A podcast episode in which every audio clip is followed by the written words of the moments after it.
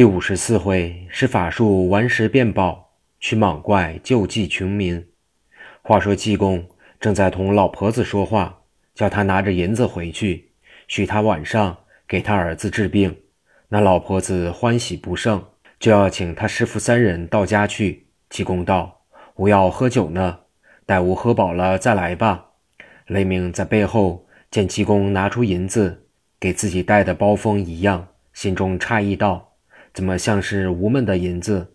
想罢，就向自己衣袋中一摸，不想那银子早已不翼而飞，不觉吃了一惊。陈亮一摸，也是衣袋空空，两人顿时惊得目定口呆，相顾失色，半晌说不出话来。济公笑道：“你们待在这里做什么？”雷鸣道：“师傅莫要假痴呆了，无门的银子一定是师傅用法术搬去的。”济公哈哈笑道：“你们大家推脱，不肯取出来，吾只得自己取了。快跟吾去喝酒吧。”雷鸣道：“方才的银子被师傅取了去，吾们身畔个人只有三四两散碎的，如何会账？”济公道：“不要紧，跟吾来吧。”那老婆子听了雷鸣说的话，心想：他把银子给吾，自己连酒饭钱都没有，哪里过意得去？就说道。大师傅既没有酒钱，就把这银子分些去。吾横是用不完这许多，乐得两遍，何必自苦如此？济公道：“你莫要管。”说罢往前够奔。雷鸣、陈亮没法，只得跟着走。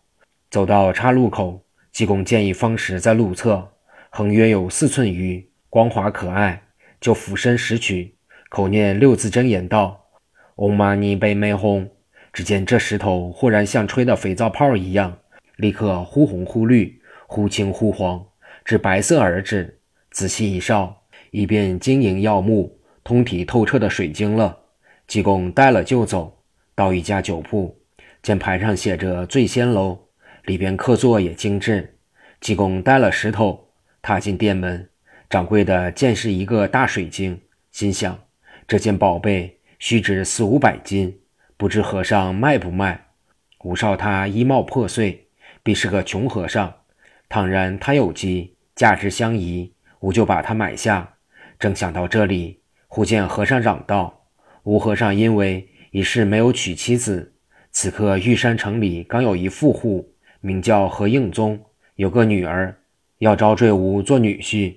吾一时还少二十两银子财物，只得把这件镇庙之宝卖了现银。”交给两个媒人拿去，吴和尚，吴和尚就好择个日子做亲了。雷鸣、陈亮在后掩口而笑，那些酒客也个个大笑不止。掌柜的专一想贪便宜，力令智昏，竟听不出济公的说话，问道：“和尚，你这块水晶要卖多少银子？”济公把两个指头伸出来说道：“要卖二十两银子，多一个不要，少一个不卖。”你恐怕买不起这种贵重东西。掌柜的一听，和尚今天存心来冤吾，当了大众面说吾买不起，吾定要买它。一回头，就在柜里取出银来，称了二十两，递给济公道：“依你二十两吧。你说吾买不起，吾偏要买你。”济公道：“你买吾照顾吾生意，吾也照顾你些生意吧。”说罢，同着雷鸣、陈亮。到里边捡个座位，道：“吾庙里全是素菜，不好请大美。今天就在这里请你两位吃一餐吧。”就叫跑堂的上前说道：“你去做一席高白海味席，只要菜多味好，不论钱多少。”跑堂的方才见他进来，笑他是个穷和尚，恐怕他吃白食，睬也不睬。后见济公把那块水晶卖了，掌柜的一付银子，就应声而去。济公一吩咐，他就立刻把酒菜端来。济公同着雷鸣、陈亮开怀畅饮，吃到天晚，这才算账出来。一路上，雷鸣就忍耐不住问道：“师傅给这盘酒铺子并没冤仇，何故要把假东西愚弄他呢？”济公道：“吾一生最恨坏人。这个掌柜的，他昨天骗他嫂子二十两银子，吾今天所以去骗他。”陈亮道。师傅既把这银子骗来，理应扔去还他嫂子才是。怎么就拿来喝酒？”济公道：“如若他嫂子是个好人，吾自然还他了；因他也是坏人，这银子也从哄骗来的，还他作甚？乐得吾们喝酒。”一面说，一面径奔那老婆子家来。原来那老婆子姓冯，娘家姓陆，就住在醉仙楼的东首，相隔不过十余家，是个小户人家。他儿子名冯世禄，年才二十余，生得颇为俊俏，仁义勤谨。他天天到布店做生意，须走过一个山洞，那山洞深不见底，素没有人敢进去的。他天天经过，也不介意。那一天，方走到近边，忽觉一阵怪风扑面而来，霎时飞沙走石，拔木扬尘，伸手不见五指。冯世禄害极。立即扑倒在地，风过处，忽见两个绝色女子立在身旁，一个穿青，一个穿黄，小声痴痴道：“这人扑在地上做什么？”说毕，即以纤纤之手拉着他衣袖道：“起来吧，大风已过去了。”冯世禄年纪虽已壮盛，因家中没钱，尚未娶亲，所以未经人道。此时但闻异香扑鼻，顿觉骨软肉酥。慌忙起立道：“两位女郎从何而来？”青衣女子道：“因为与你有夫妇之缘，特来寻你。”穿黄的白衣袖掩着嘴，只是笑而不言。冯世禄见她装束富丽，容貌绝世，以为大家之女，恐怕追究，一时不敢答应。青衣女子道：“你莫要胆怯，吾们既来找你，一切都有吾二人担当，断不妨事。”冯世禄道：“二位住在哪里的呀？”黄衣女子用手一指道：“这不是吴们家中吗？”冯世禄抬头一哨，见东面忽有大宅一所，房屋壮丽的是世家。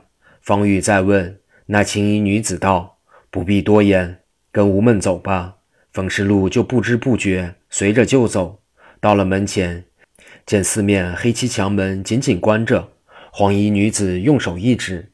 忽然，呀的一声就开了，里面堂饰重重，悬灯结彩。二女把冯世禄引入卧室，见正中排着镂刻牙床，红罗绣帐，非常绚烂。丫鬟约十余人，都是花枝招展，粉绿带红，一呼百应。须臾，排上酒席，水陆分陈，珍馐并列。二女陪着，其酒作深红色。冯世禄酒场本来宽大。竟有千杯不醉之量，焉知饮了此酒才及半杯，已醺醺欲醉，欲火上升，面色转红。二女笑道：“他已喝醉，要睡了。”三人携手上床。冯世禄心中虽然明白，苦于起身不得。二女穿衣下床，理其鬓发，回至床前，对冯世禄道：“你想回去吗？”冯世禄已然失音，没有生气的了。只点点头，眼泪汪汪而已。二女又叫丫鬟取酒一小杯，给世禄灌入口中，咽下肚去，觉芬芳扑鼻。霎时间，腹中其热如火，直达丹田，精神忽又振作起来。片刻又能言语，手足也渐渐能动。二女道：“暂时送你回去，过了七日，待你复旧，吾们再来吧。”说毕，忽然平地又起了一阵怪风。刮得眼都睁不开来，气至封定，张眼一看，自己身子已躺在家门之外。此时幸亏能动，忙立起身来，一步步走进门首敲门。母亲陆氏开门一看，见儿子瘦得不像人了，大惊道：“你怎么就会瘦了这种样？”忙扶他进去，躺在床上细细盘问。冯世禄把方才的事学说一遍，陆氏就知道被精灵所迷。忙奔到各处去借镇宅符，请医生，请看香烟的女仙人。忙了数日，冯氏禄渐渐的好了。又过数日，已能行走。陆氏稍觉心中宽慰些。不料两女子白日忽然现形，直到冯氏禄房中，与世禄交合，又顿时弄得骨瘦如柴。从此两女就在房中居住，终日与冯氏禄欢笑。别人也不想吃饭。也不要喝茶，其母走到房中就破口大骂，赶他出来。到后来，索性要赶他到街上去，不许他住在家中。陆氏一想，儿子犯了如此鬼病，断不会好的了。家中米又吃完，钱又用完，将来儿子一死，如何断送他？不如出去先死，走在他前面吧。跑到山涧边，正要想跳下去，又想儿子还没死，吾若先死，叫儿子更加苦了，又舍不得死，所以坐在石上放声大哭。不料刚正被济公听得，就从雷鸣陈亮身上把银子搬过来，一共给了他，且答应他去捉鬼。陆氏喜出望外，拿着银子回去，备了些酒菜，专等济公晚上前来。焉知两个精灵早已得信，一个道：“这个和尚是罗汉转世，吾们敌他不过的，还是早些走吧。”一个道：“吾们有了三千年道行，怕他什么？他不来则罢，他若真来，吾定要羞辱他，使他知吾辈的厉害。”刚说到这里，忽闻外面敲门，两个精灵就彼此争闹起来。一个道：“你说不怕，怎么就要想逃出去呢？”一个道：“你不肯帮吾，吾一个人独立难支，如何敌得过？”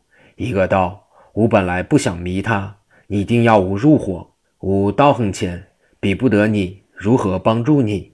一个道：“你既已入伙，就应该祸福同当，怎么要吾一个人担当呢？”大家争论，到后来索性扭作一团。济公同着雷鸣、陈亮踏进门来，就听里面争斗之声。济公就嚷道：“莫要窝里反，莫要锅里反！”吴和尚来，竟赶奔房中，但见两个妖精娇滴滴、哭盈盈的生气，你推无尾。这个说：“大师傅，这事都是他一个人起意，一个人引诱，吾是受他的愚，大师傅饶了吾吧。”说毕，又你拉吾扯，大家扭到房门口跪下。济公笑道：“吾道是个什么好东西？”原来就是你两个孽畜，真好大胆子！吾若不看你们有几年道行，今天定要用掌心雷击死你们，还不快现原形，要吾和尚动手不成？两个妖精闻言就地一滚，变成两条蟒蛇，一条黄色，一条青色，口作人言道：“求圣僧饶命！”济公道：“你们下次还要学采捕之术出来害人吗？”两条蛇齐声道。不敢了，不敢了。济公道：“你们如其听吾吩咐，藏于深山修炼道术，永不害人，吾就饶你性命。”两蛇道：“遵大师父命，下次断不害人了。”济公道：“既如此，走吧。”说毕，平地一阵怪风，就霎时不见了。济公走到床前一看，见冯师禄躺在床上，面无人色，只有一口气微微呼吸。济公用手在他身上一摸，回头对老婆子道：“你的儿子还有命。”说罢，就在身上摸出一块药来，叫老婆子取开水送下。不到片刻，就听病人肚中咕噜咕噜响个不了。又过了一刻，病人开口道：“无药大解。”济公道：“此刻动不得，你就解在床上吧。”只听“砰”的一声响，解了一床，腥臭不可闻。